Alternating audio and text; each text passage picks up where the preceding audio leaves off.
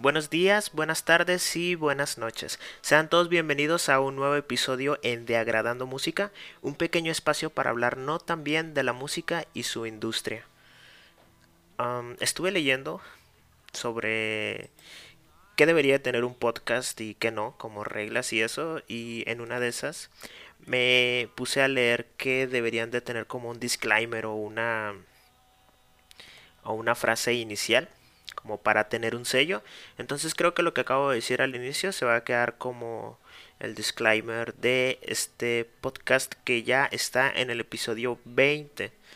Estoy muy emocionado y muy agradecido con todas las personas que han estado apoyando este proyecto y me motivan a seguir pues ideando temas de los cuales hablar, escribiendo y sobre todo esto que estoy haciendo, ¿no? Sentarme a grabar lo que escribí ya.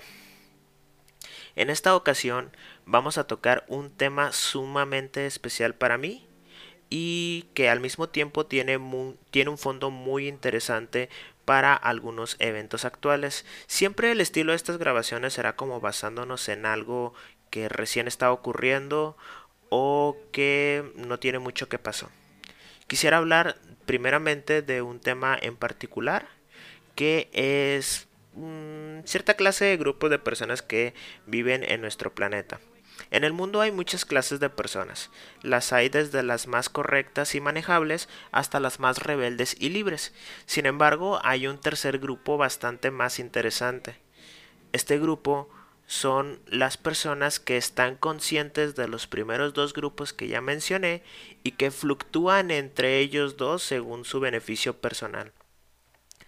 Aquí iba a meter una larga explicación metodológica y con muchos tecnicismos de psicología, pero trataré de hacerlo más light, más ligero, tanto para la persona que me va a escuchar como para mí, porque ya ya no ya no he leído mucho de eso y algunas cosas incluso hasta a mí me pierden.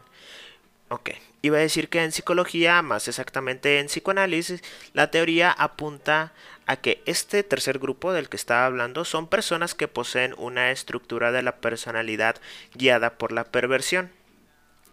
Como ya lo había comentado, no quiero aburrirlos con tantos aspectos técnicos, entonces solamente voy a decir que de la estructura perversa se desprende en específico la personalidad sociópata, con un marcado rasgo de egoísmo patológico. ¿Qué es el egoísmo? Todos debemos de tener egoísmo. Creo que es sano tener egoísmo, pensar en nosotros mismos antes que en las demás personas para poder tener buenas relaciones. El detalle es que cuando el egoísmo se vuelve patológico podemos nosotros ponernos por enfrente de cualquier otra persona eh, sin importarnos el daño que nuestro mismo amor hacia nosotros mismos puede hacerle a los demás no sabe, bueno, yo me refiero más a un daño físico, emocional, psicológico, que hace hasta cierto punto hacernos perder la humanidad. Ok. Ah, vamos a hablar de personas que principalmente tienen esta, esta personalidad debido a que en la niñez fueron marcados por situaciones traumáticas. Generalmente estas son por abuso verbal, físico, sexual y psicológico. Estas mismas personas son las que hacen que en el individuo se cree o se haga nacer un desprecio total por la sociedad y un profundo amor insano hacia sí mismo. Es importante y es sano, como ya lo había comentado, tener un amor hacia uno mismo.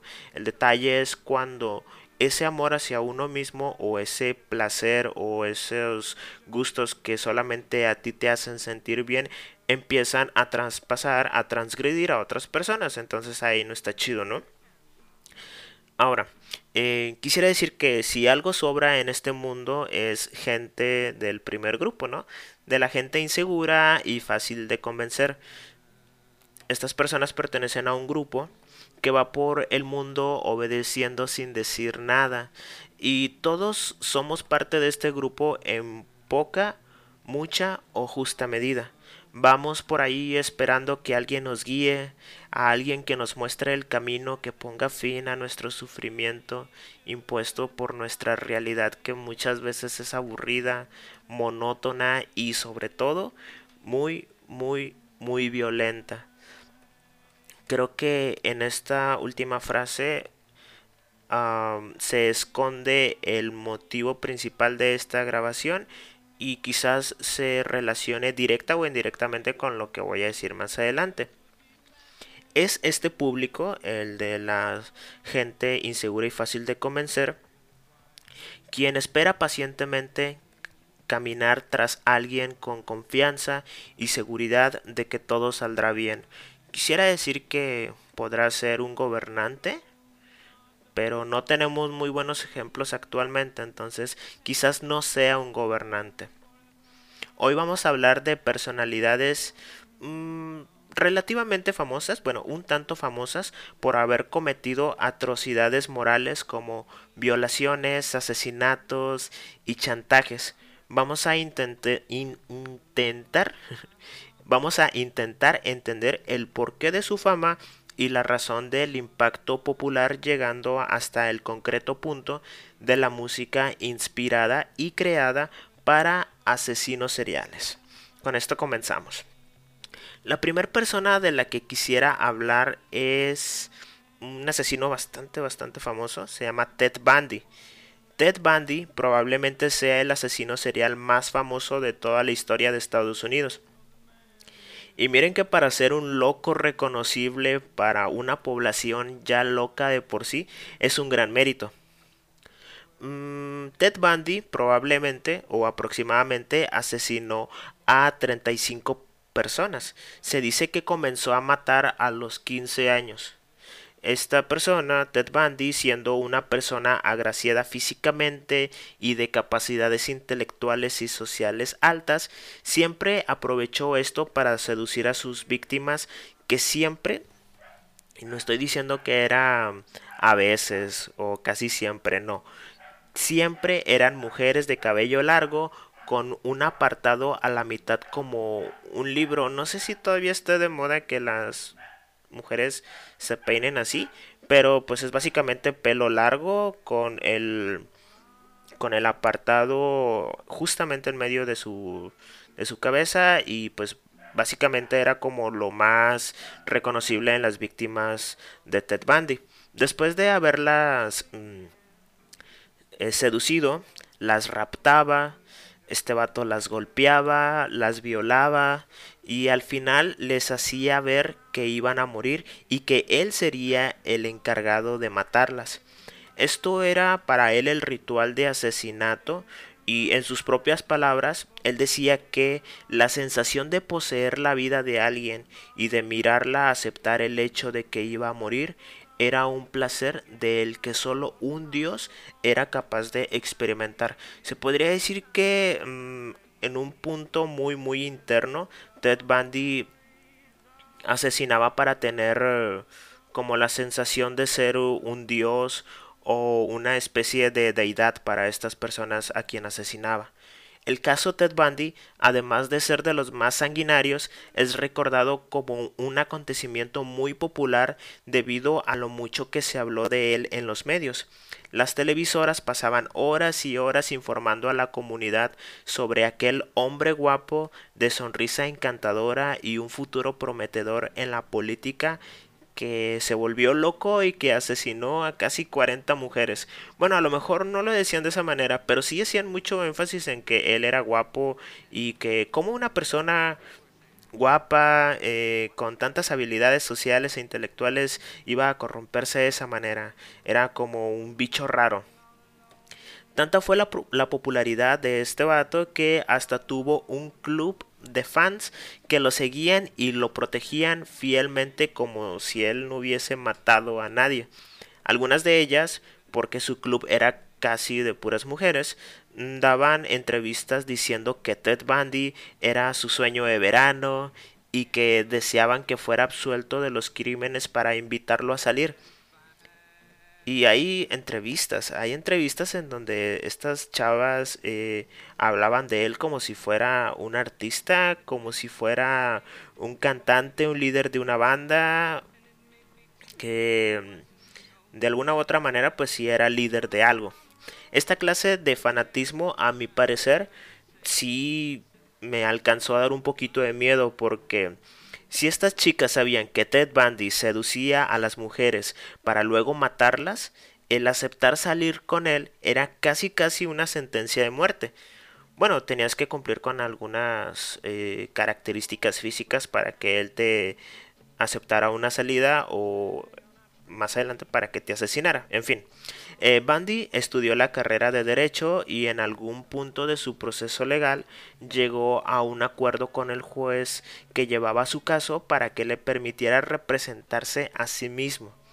Creo que esto y lo de su club de fans fue lo que le llevó al estrellato, mm, al menos en los medios. ¿Por qué? Porque era, era un asesino y, eh, eso jamás estuvo en duda. Bueno, quizás a lo mejor sí por su club de fans, pero él fue un asesino, fue un asesino guapo que se representaba a sí mismo y pues ahí siempre estaba su club de fans. El tipo era todo una celebridad y sus asesinatos, quiero pensar, bueno, quiero pensar que no era de esa forma, pero en algún momento cuando investigaba sobre esto sentía que era más el peso mediático hacia su club de fans, a lo guapo que era, a sus características físicas e intelectuales que lo que había hecho, ¿no? O sea, como si sus asesinatos mm, fueran a ser borrados o pasaran a segundo plano eh, solamente porque estaba guapo.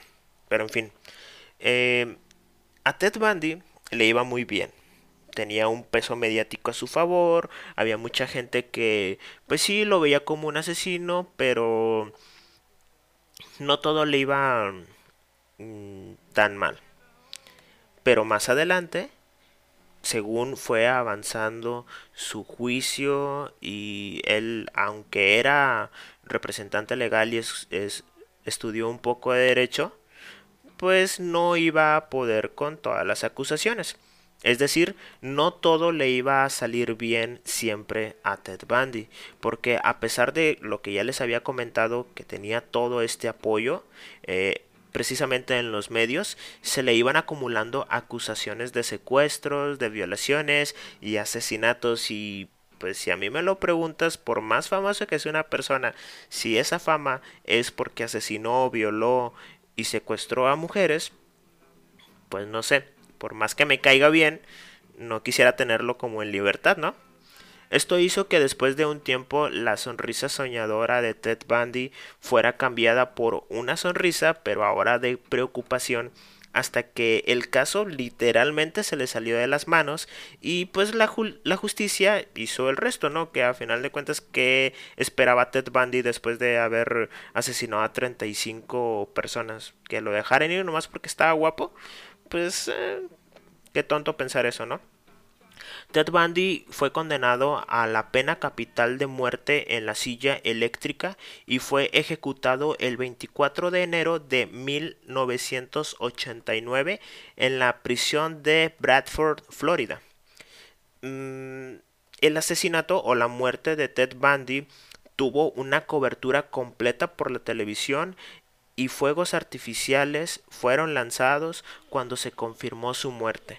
En YouTube hay un video de un noticiero local que captó el momento exacto en el que los familiares de las víctimas supieron de la muerte de Ted Bundy en la silla eléctrica. Literalmente lanzaron fuegos artificiales al cielo y agradecieron a la justicia por haberle dado su merecido a este güey que tantas pinches cosas tan horribles había hecho.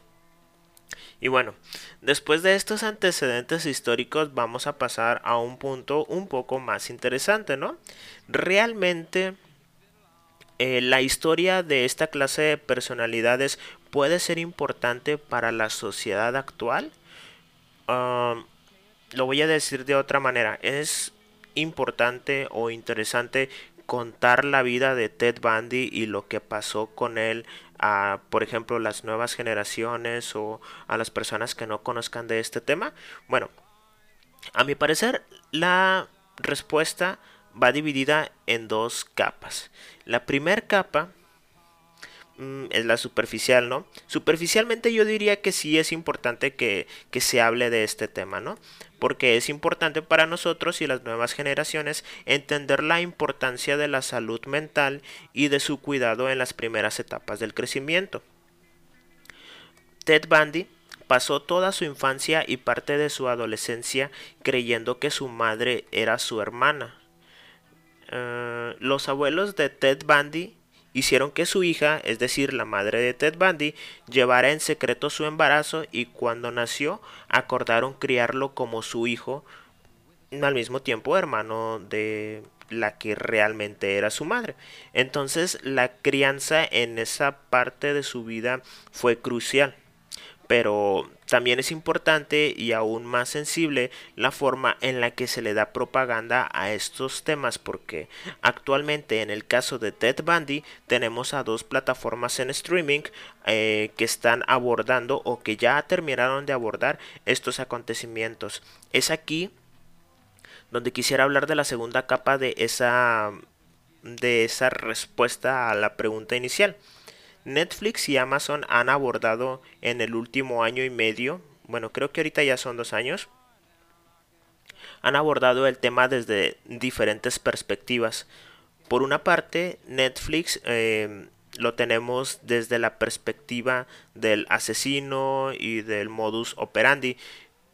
Creo que Netflix está abordándolo o lo abordó desde una perspectiva un poquito más masticada para luego la gente que, le gusta ver esta clase de, de, programas de tu, tu vecino es un asesino o de que la persona que te atiende en el Walmart es un asesino que le encanta la pinche comunidad gringa ok eh, Netflix se basó en la perspectiva del asesino y su modus operandi, ¿no? Casi, casi lo que yo les acabo de comentar de cómo las elegía, cómo las asesinaba, algunas entrevistas, su caso y su muerte.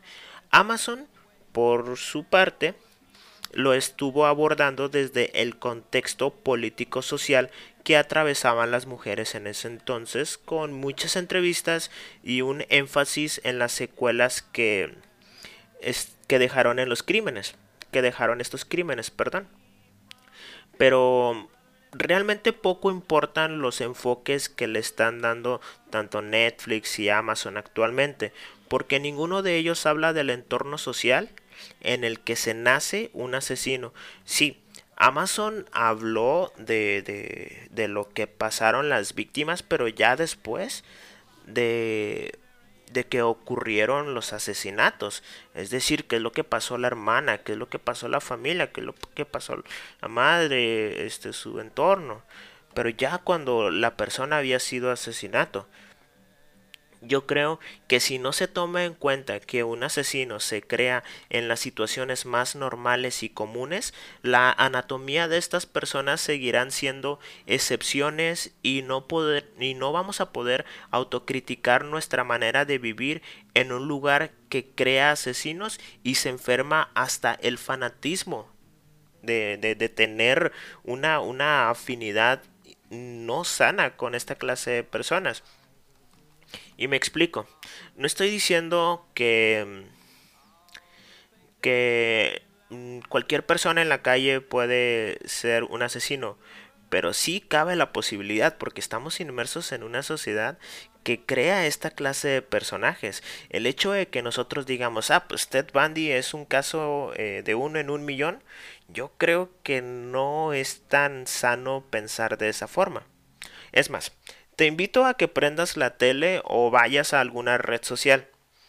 Mm, ponle en las noticias o vea tu página de inicio y analiza un poco, o sea, no por encima, sino intenta analizar qué tan seguido se transmite o se comparte contenido con violencia física, con violencia psicológica, económica y emocional, ya sea por temas raciales, étnicos, condición social, sexuales, de género y de cualquier otro tipo de segregación. Te apuesto mi salario que no es mucho, que por cada expresión de violencia que hay en redes sociales y en las noticias, hay por lo menos tres personas que están intentando invisibilizar o que peor tantito están tratando de justificar un hecho violento.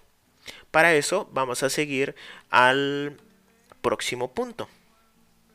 La banda Macabre no encontró una traducción, creo que así se dice, importa un carajo Macabre, ellos son originarios de Chicago, Illinois. Esta banda es pionera en un subgénero del death metal llamado por ellos mismos como murder metal o metal de asesinos. Y es eso, canciones de metal que hablan de asesinos seriales o asesinos en masa. Otros proyectos musicales han hablado de Ted Bundy en sus materiales como Nephrectomy, que es una banda de death metal de Colorado en Estados Unidos. Esta banda le ha dedicado su primer canción de el álbum Geriatric Coprofilia, super finísimo el nombre, este álbum salió en el 2013 y ha usado como introducción una parte de una entrevista que le hicieron a Ted Bundy donde habla de los asesinatos. Esto porque era de dominio público que Ted Bundy manejaba muy bien sus palabras y se sabía expresar de una manera muy elegante. Entonces, em, parte del, del carisma que tenía Ted Bundy era por cómo dirigía su discurso. Entonces, Ah, estos vatos decidieron ponerlo como la introducción a su disco. Otra banda u otro ejemplo es Procupine Tree, que es una banda de rock progresivo de Reino Unido, una de las más famosas. Eh, ellos tienen una canción de su álbum In Absentia que salió en el 2002. No estoy seguro si es su obra maestra o si es uno de sus discos más importantes, pero sí, definitivamente eh, In Absentia es muy importante para la carrera de Procupine Tree. En, esta en este disco eh, se tiene una canción que se llama Blackest Eyes, que hace referencia a lo que alguna vez un, un, una persona cercana al caso de Ted Bundy dijo sobre él. Él decía que los ojos de Ted Bundy eran muy azules, pero cuando hablaba de los asesinatos como que cambiaban. Él decía que se activaban y que estos se volvían negros tenía de pronto los ojos más negros que él había visto. En el álbum de Nothing Shocking de 1988 de la banda Jane's Addiction, agregó como cuarto tema una canción que se llama Ted Just Admit It, que hace referencia a la popularidad del caso y del seguimiento que los medios le estaban dando eh, pues en todo ese proceso, ¿no? Para muestra la siguiente parte de su letra, que lo voy a decir en español, dice, la televisión tiene todas las imágenes, perdón, la televisión tiene esas imágenes, las tiene todas y ya no es impactante o ya no impacta, las transmiten a cada media hora. No quiere decir que sea como un tributo o algo similar, sino que ellos lo dicen de cierta manera en que se, tanto se hablaba de Ted Bundy que llegó un punto en el que a la gente dejó de importarle o lo empezó a, a normalizar. Y está muy cabrón porque una persona que asesinó a casi 40 personas em, con un gran seguimiento de los medios que luego terminaría por ser normalizado, no, no creo que sea lo más normal del mundo, ¿no? Y con esto no, no estoy diciendo con los ah, ejemplos de las bandas o de los álbumes, no estoy diciendo que haya de dejar que haya que dejar de escuchar esta música o condenar a quien gusta de ella. Creo que todos somos adultos y se supone que ya sabemos que, eh, está bien y que está mal. Lo que comento va más allá en justicia de la autocrítica. Todo esto ya está publicado, ¿no? No podemos hacer una una propuesta para que todos estos materiales sean borrados y que a cada uno que le guste le borren la memoria. No, todo esto ya está publicado y lo ocurrido ya ocurrió. Intentar borrarlo sería un error y una negación de nuestra historia y de nuestra calidad como especie humana. Aquel que no conoce su historia dicen que está condenado a repetirla, pero aquel que conoce su historia y que aún así la niega, creo que se merece repetirla, sinceramente. El siguiente caso del que les quiero hablar es de Charles Manson. El segundo personaje del que voy a hablar es un caso que prácticamente acabó con toda la idea hippie del amor y de la paz en los años 60. Muchos llaman a Manson como el asesino del verano del amor. Este es el hippie sectario personificación de el mar quien arropó a un grupo de personas hijos de familias disfuncionales y deseosas de un líder a quien seguir. Manson se vendió entre los miembros de su familia como el como él le decía a sus a sus seguidores, como un salvador, aquel que les traía la verdad sobre una próxima guerra racial que según él venía anunciada en una canción de los Beatles que se llama Helter Skelter. Es decir, pongámonos en contexto. Si una persona viene y dice, oye, ¿sabes qué? Escuché la última canción de Bad Bunny y ahí dice que tienes que ir a robar un pinche banco para venir a traérmelo a mí y para iniciar una guerra racial. Por así decirlo, ¿no? En ese entonces Beatles era como el top de toda la música en Estados Unidos, entonces, y en el mundo, creo. Um, si lo ponemos en un contexto normal, pues eh, quizás si no nos puede afectar tanto como en ese entonces, pero en ese entonces sí ocurrió. Vamos a ver qué fue lo que pasó con este vato. El caso de Charles Manson es probablemente el más grande que abarcó no solamente terreno social por los asesinatos y por lo que luego la gente dijo, sino también en el mundo del espectáculo y eventualmente al musical. La existencia y los actos de Charles Manson fueron tan famosos a tantos niveles y a tantos grados que hasta el día de hoy no ha dejado de ser puesto en incontables debates sobre su personalidad y su influencia en terrenos que ni siquiera yo me podría imaginar. En definitiva, creo que Ted Bundy podría envidiarle un poco porque si bien había mucha gente que seguía a Ted Bundy, no lo hacían tan fervorosamente como la familia o como allegados a, a Charles Manson lo empezaron a hacer. Charles Manson era hijo de una madre religiosa y un padre ausente. Él nació bajo el nombre Charles Miles Maddox y pasó la mayor parte de su vida entre celdas de correccionales y estrados legales. Si buscamos la palabra Charles Manson en Google, el primer resultado sería el artículo de Wikipedia con los aspectos básicos de Manson y los asesinatos de Tate y la Bianca. Pero un poquito más abajo hay una sección de preguntas relacionadas a la vida de Charles Manson.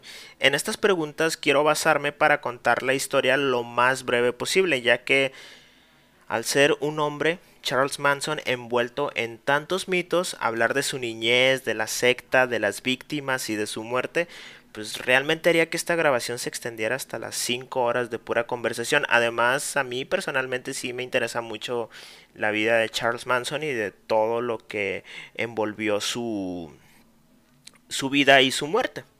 Pero bueno, vamos a centrarnos en las preguntas. La primera pregunta es ¿qué hizo Charles Manson? ¿Qué hizo Charles Manson? Ordenó en el verano de 1969 a través de su secta llamado Helter Skelter o la familia el asesinato de Sharon Tate, quien era en ese entonces una actriz muy reconocida y al momento de su muerte tenía ocho meses de embarazo. Ella estaba esperando un hijo de Roman Polanski, que era un conocido director de cine también de ese entonces muy famoso, y los miembros de la familia le dieron casi 20 puñaladas a Sharon Tate en diferentes partes de su cuerpo. Ya después de que hicieron su pinche desmadre, estos vatos dejaron en las paredes de la escena del crimen escrito con sangre las palabras Helter Skelter y Dead to Pigs. Al día siguiente, Lino y Rosemary la Bianca también fueron asesinados bajo las mismas órdenes de Manson, siendo estas las más relevantes en el historial de la familia. No hay que olvidar que no fueron los únicos asesinatos atribuidos, y en todos estos siempre estaba Manson detrás como el autor intelectual. La, la, segunda pregunta es ¿por qué asesinaron a Sharon Tate? ¿Por qué precisamente a ella? ¿Y por qué de esa manera?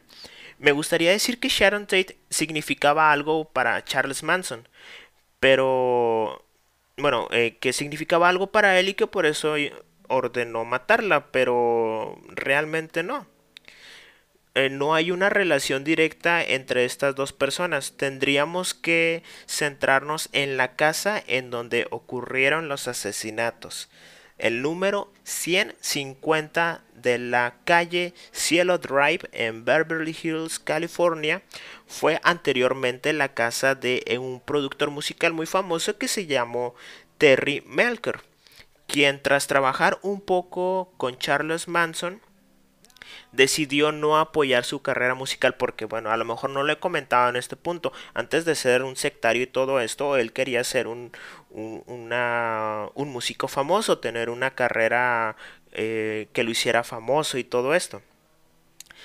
Según muchas fuentes y bueno, algunos, algunos, este, personas cercanas a Terry Melker decía que él sí tenía la intención de ayudar a, a Charles Manson a sacar un disco, pero una evidente falta de talento evitó que así fuera. Así fue como Charles Manson dio la orden de ir a la ex casa de aquel productor que había acabado con sus sueños de ser músico famoso y lo asesinó y luego asesinó a los residentes de esa casa, a los residentes en turno. Se dice que también los asesinatos eran una manera rápida de desencadenar una guerra racial prevista por Manson en la canción de The Beatles, de la cual solamente su familia blanca obviamente sobreviviría. Para continuar con el legado ario y puro, que obviamente iban a ser los eh, los familiares o los miembros de la familia de Charles Manson. Pero igual y todo esto pudo haber sido una bullshit muy eh, sobre elaborada. Eh, yo creo que al final de cuentas todo esto él ordenó como una venganza tonta porque Terry Melker ah, pues de entrada ya no vivía ahí.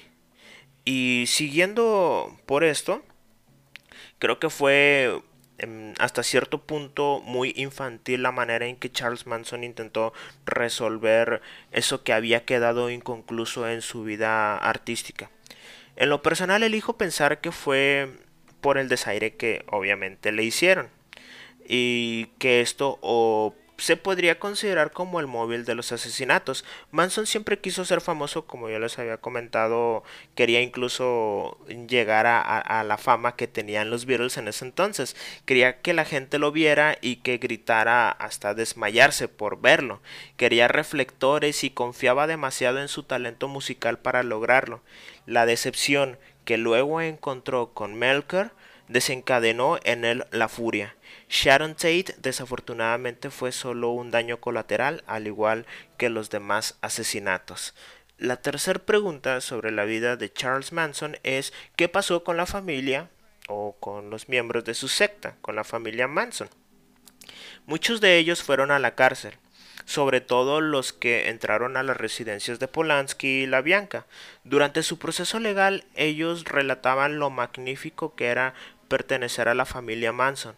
Recordemos que estos jóvenes, en su mayoría muy muy atractivas, porque no te puedes llamar líder sectario si no tienes un grupo de mujeres hermosas con quien vas a tener sexo a cambio de salvación eterna. Este grupo de personas admiraban a Manson como a un padre, el padre que a todas estas personas les faltaba. Y bueno, Manson se aprovechó de esto, definitivamente sí. Muy pocos de ellos mostraban arrepentimiento. Las historias que contaban sobre la personalidad de Charles Manson era la leña perfecta para que todos los medios de comunicación se dieran a la tarea de mitificar a Manson. Pero la verdad es que toda la familia se la pasaba completamente drogada con LSD casi todo el tiempo. Y esto es bien importante. ¿Realmente Charles Manson era tan bueno hablando a tal grado de convencerte de asesinar a alguien o era más bien una persona que se aprovechaba de tu estado anímico, de tu estado físico para poder um, eh, convencerte de hacer lo que él quisiera. Algunos decían que Manson era el único de toda la familia que no se drogaba y se aprovechaba del viaje de los demás para adoctrinarlos. Pero como todo esto es un montón de mitos, quizás también sea mentira para agregarle un poco de morbo a la historia. No es tanto una historia, sino también es un mito, de todo el mito de Charles Manson. Y por último, ¿cuándo murió Charles Manson? Bueno, Charles Manson murió en el 2017 en una cárcel de Bakersfield, California. Él muere de un paro cardiorrespiratorio provocado por un cáncer colorectal. Los últimos años de Manson fueron también muy muy interesantes. Aún estando tras las rejas cumpliendo con su condena perpetua, no dejaba de recibir cartas de sus seguidores, en su mayoría mujeres, y en 2001 intentó casarse con Afton Elaine Burton, quien, bueno, primeramente se parecía bastante, bastante a aquellas seguidoras de Manson en los 60. Se decía que la intención de Afton era la de tener los derechos legales sobre el cuerpo de Charles Manson tras su muerte y los quería, bueno, quería sus restos para poderlos poner en algún museo. Y les digo, o sea, todo lo que rodeaba a Charles Manson siempre fue muy extravagante y pues su muerte no iba a ser diferente a esto, ¿no? La música, a mi parecer, es el motivo sobre el que toda la vida de Charles Manson dio vuelta. Sí, mm, mandó a matar a algunas personas, pero no es el tema central realmente y eso da un chingo de miedo. Primeramente fue la canción Helter Skelter del álbum blanco de The Beatles lanzado en 1968, la referencia principal de su secta y de los hechos ocasionados por esta. Fueron incontables los esfuerzos que Charles Manson realizó para darse a conocer a través de su talento musical. El caso del productor Terry Melker es solamente uno de ellos. La casa de número 150 Cielo Drive en Beverly Hills, California, fue luego ocupada por Trent Reznor, quien instaló un estudio de grabación y casi creó un set de filmación llamado Le Pig le Pig, en referencia a la frase Dead to Pigs que escribieron con sangre el día del asesinato de los Polanski. Ahí grabó la mayor parte de su álbum The Downward Spiral, que mm, fue prácticamente el boom internacional de Nine Inch Nails. Y también en esa casa se grabaron eh, mucho material audiovisual de algo que jamás lanzó, no me acuerdo cómo se llama, creo que se llamaba el proyecto Broken. Eso nunca lo, Trent Reznor jamás lo publicó, ¿no? Pero bueno.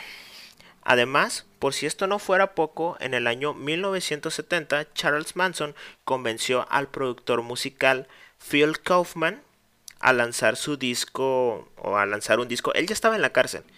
Entonces, uno de las personas que mantenían correspondencia con él era Phil Kaufman, un productor musical.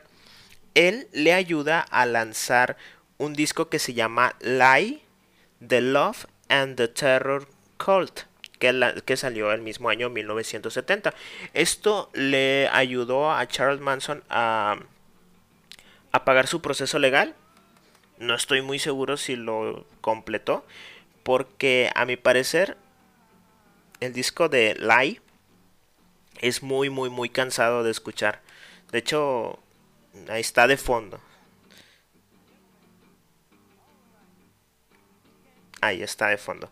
Claramente Manson dominaba ciertos aspectos de la guitarra acústica y de la composición de letras, pero no tiene ningún momento memorable. Todo este disco y eso que son como 20 canciones.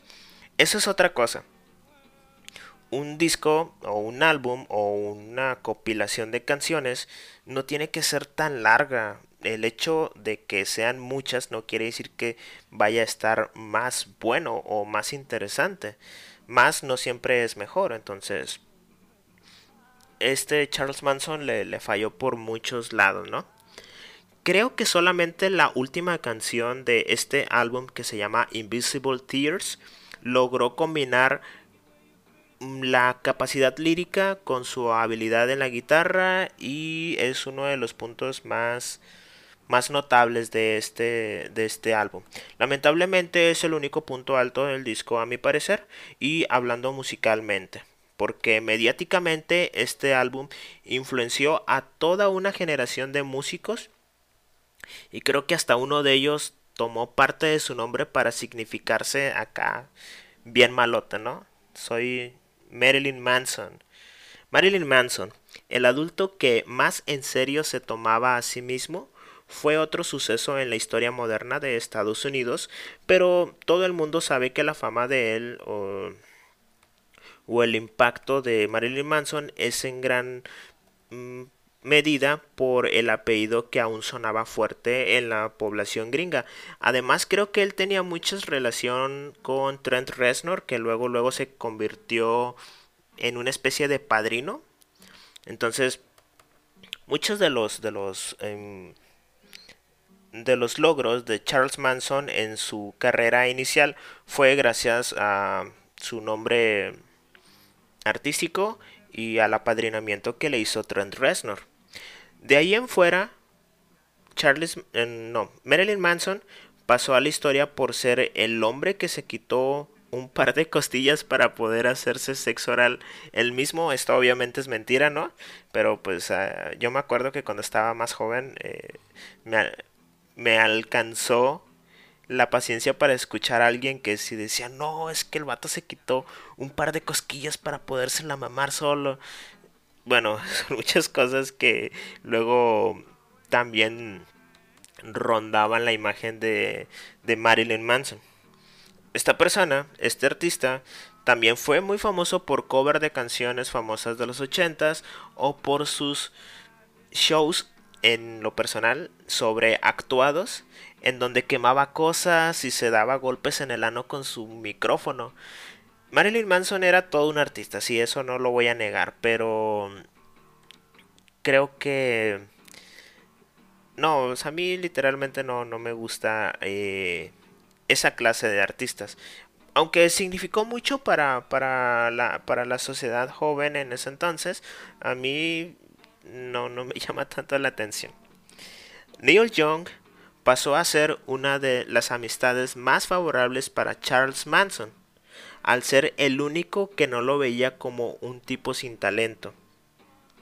Para muestra, tenemos la recomendación que Neil Young, recordemos que Neil Young es un artista muy famoso de los 60s que pues se podría decir que era de la élite hippie de en ese entonces. Y precisamente por eso Charles tenía como muchas ganas de, de, estar, de relacionarse con él y con todos sus contactos para ver si ahí el vato tenía como una oportunidad y la tuvo. Neil Young recomendó a Charles Manson con el nada más y nada menos que el dueño de la Warner Brothers. Esta persona se llama Mo Austin. Ah, Neil Young le dijo a Mo Austin que escuchara el material de Manson.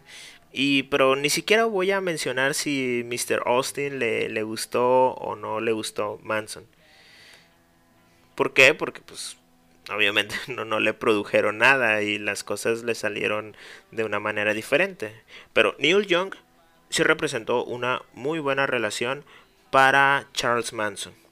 En el disco Leave Home de 1977 de la banda punk de Estados Unidos Ramones, la primera canción se llama Glad to See You Go. Él, en esa canción se habla de un asesinato y en la parte de la canción se menciona a Charles Manson. Lo voy a decir en español.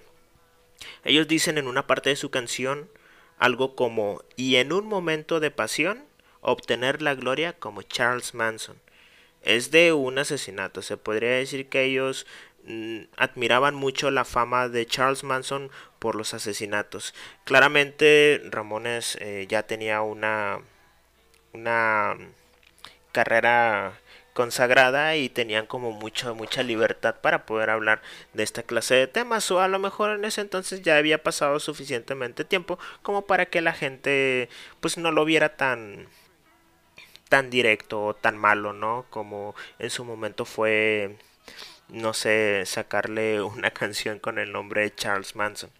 Pero bueno, en el otro ejemplo, es para mí sin duda quien se lleva el premio al homenaje musical más completo y chido de toda la historia de Charles Manson. Y es una banda que se llama System of a Down. Ellos tienen primeramente en su álbum Toxicity que salió en el 2002. No tengo el dato, se me olvidó ponerlo. Tienen una canción compuesta por Serk Tankian, de, que es el vocalista, y Daron Malakian en la guitarra y también voces. Una canción que se llama Atwa, que es un acrónimo para Air, Trees, Water y Animals. También luego dijeron que se llamaba o era eh, un acrónimo para la frase All the Way Alive, que es básicamente un sistema de creencias ecológicas. Escuchen esto. ATWA es un sistema de creencias ecológicas propuestas, propuesto perdón, por Charles Manson y un grupo de personas famosas asociadas a él que se llaman Lynette Fromm y Sandra Good. Adwa um, ve en el aire, los árboles, el agua y los animales los sectores más importantes que preservar para tener un buen futuro ambiental. Charles Manson sí iba por la vida adoctrinando jóvenes para que fueran y asesinaran gente, pero también quería que la gente quedara viva que por lo general, no por lo general, sino que él quería que principalmente sea gente blanca, aria, mujeres hermosas dispuestas a drogarse con él, bueno, no a drogarse ahí con él, y que, que tuvieran sexo con él, pero que también tuvieran una conciencia ambiental. No, si te digo que este Manson era un estuche de monería. Yo cuando lo leí me quedé bastante sorprendido de cómo, a pesar de todo esto que iba alrededor de Manson, había espacio para conciencia ambiental. Y bueno, ya alejándonos un poco de lo musical, también tenemos series televisivas como Aquarius o más recientemente una en Netflix que se llama Mindhunter en donde la imagen o el nombre de Charles Manson es mencionado significativamente. También no sobra decir que hay documentales para casi todas las televisoras internacionales y famosas, teniendo libros hablando de su niñez, de su música, de su papel como gurú, y un buen de análisis inconsistentes de su personalidad y referencias en películas renombradas. Tiene juguetes, Casi creo que hasta tiene libros para colorear. En fin, todo una marca. Esto después, eh, esto demuestran que lo que significó Charles Manson no solamente como una persona, sino como un hecho social, tuvo un gran impacto en la cultura contemporánea de ese entonces como en la cultura moderna son bandas que son famosas. Trent Reznor significa mucho para la música industrial. este Neil Young, eh, como les comentaba, es un, un astro en la música hippie. Entonces, que todo esto esté de una u otra manera relacionado con Charles Manson demuestra que no era cualquier persona, ¿no? Y pues bueno, eso es el segundo caso de Charles Manson. Para hablar de el tercero, ahí sí bajamos un poquito la velocidad. Mm, y quisiera pues primeramente darle su presentación. A mí es el tercero, es el que más me gusta, por eso lo dejé al final. Y es nada más y nada menos que John Wayne Gacy. Algo que mucha gente no entiende pero experimenta a lo largo de su vida es el miedo hacia los payasos, ya sea por experiencia propia o por la de algún conocido. Esto luego nos pone a pensar el motivo de ese miedo que aparentemente es infundado y esto quiere decir que la gran mayoría que le tiene miedo a estos seres nunca han tenido una mala experiencia con ellos haciendo el acto de temerle a los payasos, mm, un acto irracionalmente, pero también muy muy interesante. La cosa con los payasos es que según una ley que se llama Uncanny Valley, nuestro cerebro tiende a rechazar o a evitar las expresiones o las formas que parecen humanas, pero que no las encontramos en las demás personas. Me explico. La cara de un payaso claramente es la de un humano, ¿no? Eh, porque tiene una boca, porque tiene dos ojos y una nariz. La nariz puede ser una nariz grande y roja, pero al final de cuentas es una nariz que está en el centro del rostro y que le dice a nuestro cerebro que es una figura humana. Al final de cuentas, este estudio mm, nos dice que cuando tenemos contacto con un payaso, nuestro cerebro acepta la idea de que el payaso tenga una nariz como cualquier otra persona, pero rechaza y evita la forma y el color de esta. Lo mismo pasa con sus expresiones exageradas en la boca y su sonrisa. Por ejemplo, mm, también puede estar su pelo y sus atuendos extravagantes. Dicho de otra forma, el payaso es un humano, pero es un humano impostor que esconde en su vestimenta, en su maquillaje y en su cabello una... Mm, ¿Cómo podría decirlo? Esconde en todos estos aspectos extravagantes motivos siniestros y desconocidos para nuestro cerebro. Y como nosotros le tememos naturalmente a, a lo desconocido, se podría decir que de cierta forma superficial así se podría explicar el miedo que le tenemos a los payasos. John Wayne Casey vendría a fundamentar esos motivos siniestros detrás del traje de un payaso. Él se llamaba a sí mismo Pogo el payaso. Pogo el payaso asesinó y violó a 33 hombres durante el año 1972 y 1978. Johnny, como, como le decía su mamá, era el único hijo varón de tres hermanos y su niñez fue normal. Eh, no, realmente si estamos hablando de estos cabrones no quiere decir que haya tenido una vida normal. No, no tuvo una vida normal. La verdad es que a pesar de tener muy buena relación con sus dos hermanas y con su mamá, su padre lo golpeaba constantemente sin tener ningún motivo y también golpeaba a su esposa frente a sus tres hijos. Todo esto creó en Johnny un odio hacia los hombres que se combinó con problemas de conducta y una desviación sexual en la adolescencia. Es decir, uh, John Wayne ve a su papá golpeando a su mamá y en él crea un odio hacia el hombre y una afinidad hacia la mujer. Gracias a esta afinidad él mm, desarrolla una desviación sexual que um, luego en su adolescencia le hace mm, presentar conductas homosexuales. Detrás de una larga explicación de cómo esto ocurrió, digamos que Gacy desarrolló una especie de venganza sexual contra todos los hombres y al mismo tiempo, pues después de esa venganza, buscaba al final la aceptación de su padre, cosa que jamás logró y por eso eh, desarrolló el odio a un hombre que también era él y por eso tenía, pues no sé, no quiere decir que ese sea el motivo de su desviación, pero al menos de su conducta sexual, sí. Algunos documentales biográficos de Pogo el payaso cuentan que sufrió un fuerte golpe con un columpio cuando era niño y que pues obviamente pues, no, no, no le atendieron nunca. ¿Por qué? Porque estabas en los 70 y porque si te golpeabas la cabeza y no te salía sangre, pues levántese mi hijo, usted es su nombre, usted no le pasa nada.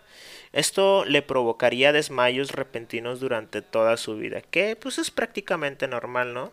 Te pegas con un columpio, no te sale sangre, jamás te llevan al médico y en la adolescencia y en la adultez te empiezas a desmayar sin ningún tipo de motivo aparente, ¿no? Creo que es demasiado normal.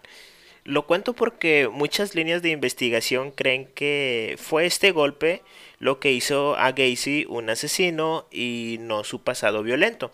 Pero la verdad es que además de la violencia física, Gacy fue agredido sexualmente por un amigo de su familia a la edad de 9 años y esto personalmente creo que vino a reconfigurar la personalidad de este morrito de 9 años.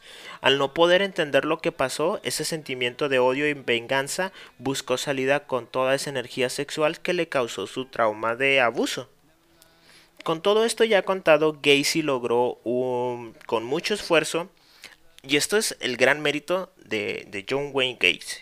A pesar de todo esto que le pasó de morrito, él logró graduarse de la Northwestern Business College y obtuvo un puesto importante en una compañía de zapatos en 1964, el mismo año en el que se casó.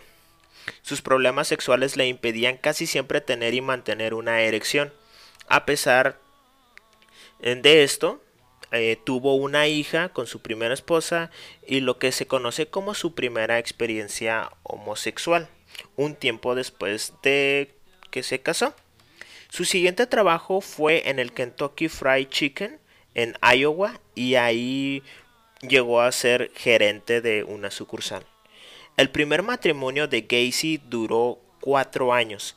En 1968 fue declarado culpable por el abuso sexual a un menor y lo metieron a la cárcel de Anamosa para salir un año y medio después bajo libertad condicional por un buen comportamiento.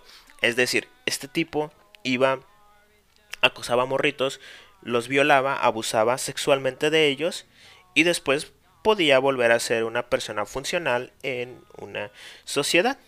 Unos años más tarde se casa con una amiga de su infancia, pero se divorció a mediados de 1976. Ya para ese año él era considerado un miembro respetable de su comunidad y exitoso en los negocios siendo dueños de una mm, de una compañía de construcción llamada PDM Contracting. ¿A qué me quiero referir con todo esto? Gacy estuvo un año y medio en la cárcel por abuso sexual. Sale de la cárcel, se muda y logra, mm, por así decirlo, empezar de nuevo. Y no solamente logra una nueva oportunidad eh, humilde. Esta persona llega a, a ganarse la confianza de todas las personas que vivían alrededor de él. Dos años después, en 1978, Gacy fue en compañía de sus abogados a confesar sus crímenes luego de ya muchas, muchas averiguaciones que lo señalaban tener algo que ver con la desaparición de jóvenes de 15 años en la localidad. Gacy confesó haber asesinado por primera vez en enero de 1972 a un joven. Él dice que lo asesinó con un cuchillo. Dijo que ver la sangre del joven correr por su cuerpo le causó una excitación enorme. Recordemos que Gacy tenía una desviación sexual en su comportamiento.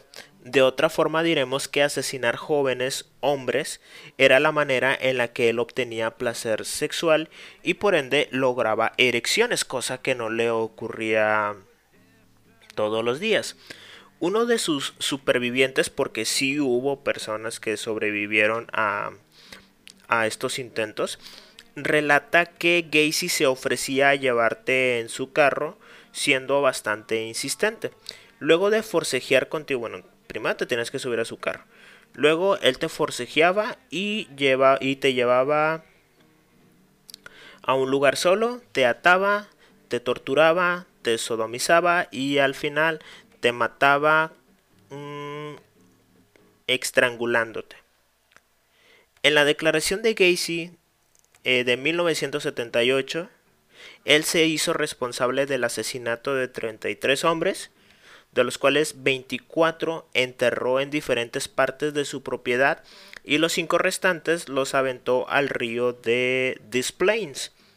Aunque averiguaciones periciales mostraron que había por lo menos cuatro cuerpos más de los que él dijo en su declaración de 1978. Sus víctimas eran de entre 14 y 21 años de edad. Creo que solamente una persona fue de 21, los demás eran entre 14, 15 y 16. Siempre hombres y siempre bajo el mismo modus operandi. Este detalle de siempre seguir el mismo modo de operación es típico en los asesinos seriales. Y a todo esto, ¿por qué relacionamos a Gacy con Pogo el payaso, ¿no? ¿Quién mató a quién mató a los hombres? ¿John Wayne o Pogo el payaso? Bueno, después de su encarcelamiento por abuso sexual, consiguió ocultar su pasado y comenzar una nueva vida, siendo reconocido por su comunidad él comenzó un show infantil donde él era bueno, un payaso, ¿no? Él se vestía de payaso, el cual se llamaba Pogo. Pensar, bueno, está ya un poco cabrón, ¿no? Pensar que esto lo hizo para tener más contacto con jóvenes que asesinar hace de esta historia algo algo en que pensar la próxima vez que veamos a un payaso. Conocer la deshumanización de una personalidad en un payaso siempre será un paso peligroso para nuestro cerebro. No quiere decir que la próxima vez que vayamos a ver un payaso nos vayamos a imaginar que nos va a, a, violar y cosas de eso, ¿no? Pero sí es muy probable que pensemos que sus motivos no son los más los más amigables. Pero esto no ocurre en todos casos, ¿no? Solamente estamos hablando de ciertas personas que tienen un miedo irracional hacia los payasos. Casey fue condenado a muerte en 1994 y sus últimas palabras fueron Matarme no hará que regrese ninguna de sus víctimas. El Estado me está asesinando. Bésenme el trasero. Nunca sabrán dónde están los otros. Y se supone que jamás se sabrá el verdadero número de víctimas. Pogo jamás se arrepintió de sus crímenes y tras casi 27 años de lo ocurrido, los móviles de sus asesinatos siguen siendo una incógnita, ya que Gacy no encajó en ningún perfil psicológico. Ah, ni hay antecedentes claros que justifiquen su comportamiento. Por otro lado, tenemos eh, que el abuso de su padre y su homosexualidad, pero a mi parecer es solo una parte de lo que era, era John Wayne Gacy. Hay muchas personas que dicen que fue el golpe. Y sí tratan como de hacer mucho énfasis de que ah, Gacy fue así por el golpe que se dio en aquel columpio y que los desmayos que sufrió durante toda su vida le hicieron perder su humanidad, pero también se hicieron estudios de su cerebro. En ellos se dictaminó que no había ninguna clase de anormalidad en él y que Gacy hizo lo que hizo estando en un estado mental común y normal.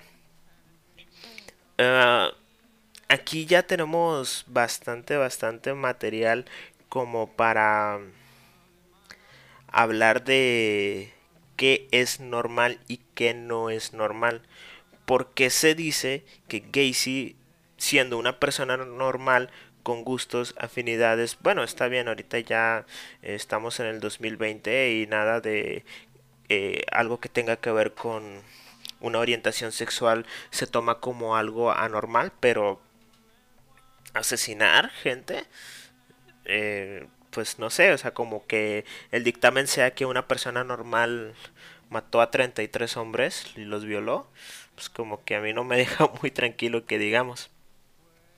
Durante su encierro por abuso sexual a menores se interesó por la pintura al óleo y su temática favorita eran los payasos. Y fue en este entonces que él decidió pues ser un payaso, al menos en su alter ego.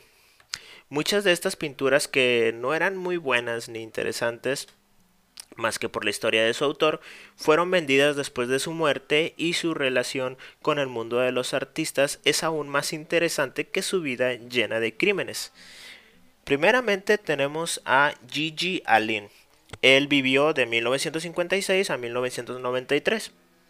Gigi Allen aparece en una de sus pinturas por la estrecha relación que tenían estos dos cuando Gacy ya estaba en prisión por los asesinatos. Gigi Allen lo visitaba no tan regularmente y mantuvo correspondencia con él hasta el día de su muerte. La pintura que hizo Gacy de Gigi Allen luego sería usada en el documental dirigido por Todd Phillips sobre la vida de Gigi Allen luego de su muerte en 1993. En la pintura se ve el rostro de Gigi Allen inexpresivo, con manchas de sangre en su rostro y unos profundos ojos azules resaltados por una piel blanca casi al color del papel. Gacy comentó que Gigi Allen era un animador con un mensaje a una sociedad enferma. Según él, Gigi Allen nos hacía ver lo que realmente éramos. También decía que el humano es solo otro animal que puede hablar libremente y que puede expresarse con mucha facilidad. Pero no hay que equivocarnos porque detrás de todo lo que se expresa y de lo que se habla hay un cerebro que puede estar pensando quién sabe qué cosas, ¿no? El cerebro que claramente pues sí es muchísimo más complejo de entender. La banda de Doom Metal lanzada en no lanza en 1994 un álbum que se llama When the Kittles Strings Pops When the Kite Strings Pops a ver cómo se llama Acid no lo escribí, perdónenme. El álbum se llama When the Kite Strings Pops o cuando el hilo de la cometa se rompe o, explota. tiene en su portada una pintura de Gacy vestido de pogo. El álbum sí, definitivamente es interesante, ah, musicalmente hablando, obviamente, y tiene cambios de ritmos propios del género y una voz con muy muy muy baja calidad de audio. Creo que esto es intencional. Y al menos a mí me pareció que la voz tiene un estilo similar al de Phil Anselmo, vocalista de Pantera. Gacy también le hizo un retrato a otro amigo de correspondencia que se llama Glenn, Glenn siendo siempre... Ay, no. Los dibujos no eran muy buenos, por decirlo de una manera ah, gentil. Los dibujos de Gacy eran horrendos, hechos claramente por un principiante en la pintura. Estas obras casi casi eran calcadas sin ningún tipo de objetivo más el de la simpleza. Midmoor usó su retrato hecho por Gacy como portada de su álbum Hot, Horny and Born Again de 1998. Este álbum combinaba el punk y el country con un concepto muy eh, muy simplón, gritando no ser tomado en cuenta. El punk y el country sí se llevan bien. Es una combinación un tanto extraña, pero sí. En este caso sí se llevan bien, pero realmente no va más allá. De hecho, si escuchas una canción de, de todo el álbum, no puedes no escuchar eh, el álbum completo. Yo recomiendo escuchar Glory Hole ya que si lo haces tendrás la idea general de su trabajo y podrás vivir tu vida cómodamente sin volverlo a escuchar. Danny Field, vocalista de Cradle Field eh, e icono del género metal gótico, también tiene una pintura de Gacy. El director de cine John Waters también tiene otra de estas pinturas, y dice que la tiene colgada en su habitación de huéspedes para que no se queden mucho en su casa. En fin, el tema de la naturaleza humana corrompida por fuerzas demoníacas asesinas siempre ha sido bien rentable y creo que ya para este punto mm, tenemos demasiada evidencia para asegurarnos que pues sí, nos da mm, un poco de miedo esa parte de nuestra humanidad, pero con el miedo viene mucho el morbo y por eso muchas personas consumen esta clase de material y hasta cierto punto lo idolatrizan o idolatran. Estos son los tres temas, estos son los tres personajes de los que quería hablar. no sé de qué manera relacionarlos, más, eh, más que por lo que ya dije. Pero bueno, luego de conocer estos tres casos, yo creo que es importante enfocarnos, siempre enfocarnos en el entorno donde crecen estas personas. ¿Por qué? Porque en ese entorno también crecemos nosotros. La violencia es la piedra angular de todos estos comportamientos. La violencia está en todos lados. Perdón.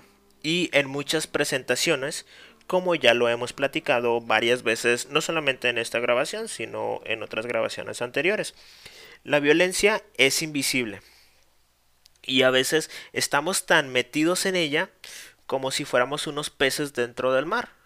Hay una analogía muy chida sobre la violencia invisibilizada que tiene que ver que un pez puede eh, estar eh, como rodeado del agua y morir en el agua sin conocer de su existencia porque pues el agua bueno la parte de la magia de la analogía es que el agua es invisible o transparente entonces cosas de esas no al menos en la cuestión de la visibilización de la violencia creo que vamos bien.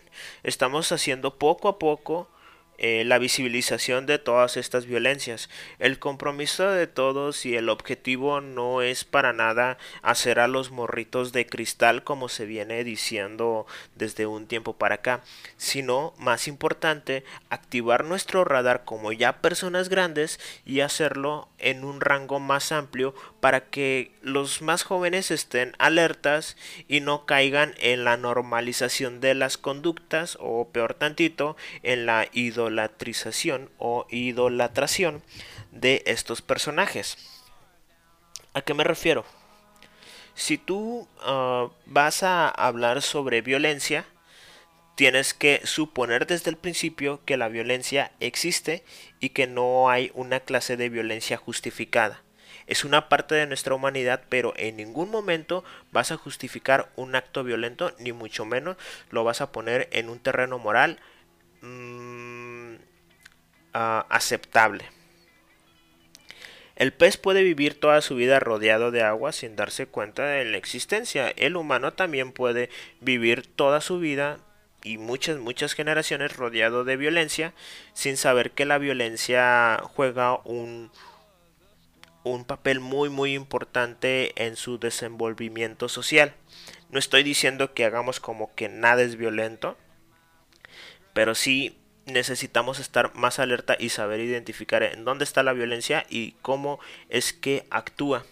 Porque solamente así vamos a poder em, saber cuál es su impacto en nuestro comportamiento humano y creo que esto podría ayudarnos a evitar que estas personalidades se gesten. A lo mejor no lo podríamos evitar completamente, pero pues bueno, ya si no le haces club de fans a un asesino, pues ya es algo, ¿no? Entonces, esta es mi conclusión. El tema ya lo había escrito. No sé si es asesinos seriales y la música o los, los asesinos seriales y su motivo de existir en una época de lo políticamente correcto. Creo que todavía tengo que pensar el, el título. Pero estos son tres, tres personajes que a mí siempre me han llamado la atención. Espero eh, poder haber explicado el punto y que no haya quedado tan como por sin ningún lado. Esperemos que que ya para el siguiente capítulo podamos este hablar ya como de algo menos menos menos espeso porque venimos de hablar de de protestas sociales por el por la brutalidad policíaca y ahora estamos hablando de asesinatos. Creo que es el mes. No estoy muy seguro. Ya me pasé de la hora. En qué momento esta grabación ya duró más de una hora. Espero que no sea mucho Mm, iba a ser la rifa en este momento, pero no, la grabación ya duró bastante, entonces creo que lo voy a hacer en un live stream el día 20, que es cuando estarían escuchando esta um, grabación. Y pues creo que hasta el momento sí se escribieron más o menos personas. Ah, bueno, a lo mejor a lo mejor es la primera grabación que escucha, entonces lo voy a decir, estamos rifando el cassette, siempre lo tengo aquí. el cassette de Play Deep de The Outfield. Y lo único que tienen que hacer es meterse a la página de Facebook de Diagradando Música, darle like, compartir la publicación, etiquetar a uno de sus amigos de Facebook y vivir en el área metropolitana de Monterrey. Es bien importante porque si te lo ganas y vives en Ecuador, se me va a complicar mucho mandártelo. En cambio, si te lo ganas y vives en el mezquital, pues va a estar más chido, ¿no? Porque incluso hasta voy y nos echamos unas chaves. Pero sí, eh, esas son las bases, muy, muy, muy sencillo. Es un regalo, como ya lo había dicho en la otra grabación, muy sencillo, ahí humildemente. Pero pues bueno, trataré de hacer rifas un poquito más elaboradas más adelante. Ah, con esto despido el mes. Esperemos que noviembre sea un poco más, más positivo. A pesar de lo que ya todos sabemos que estamos viviendo. Y pues hasta aquí quiero dejar mi grabación. Muchas gracias por seguir escuchando este proyecto. Nos vemos la siguiente semana que ya va a ser noviembre. Y pues muchas gracias por seguir escuchando. Que tengan un excelente día y pues les recuerdo que yo soy miope. Hasta luego.